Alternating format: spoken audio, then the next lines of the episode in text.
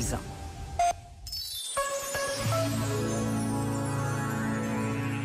Quando os filhos crescem, surgem muitas vezes problemas que afastam famílias e quase destroem as relações.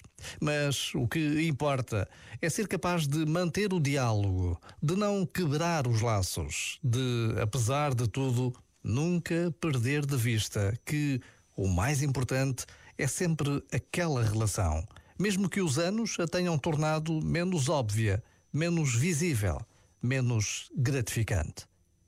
Já agora, vale a pena pensar nisto. Este momento está disponível em podcast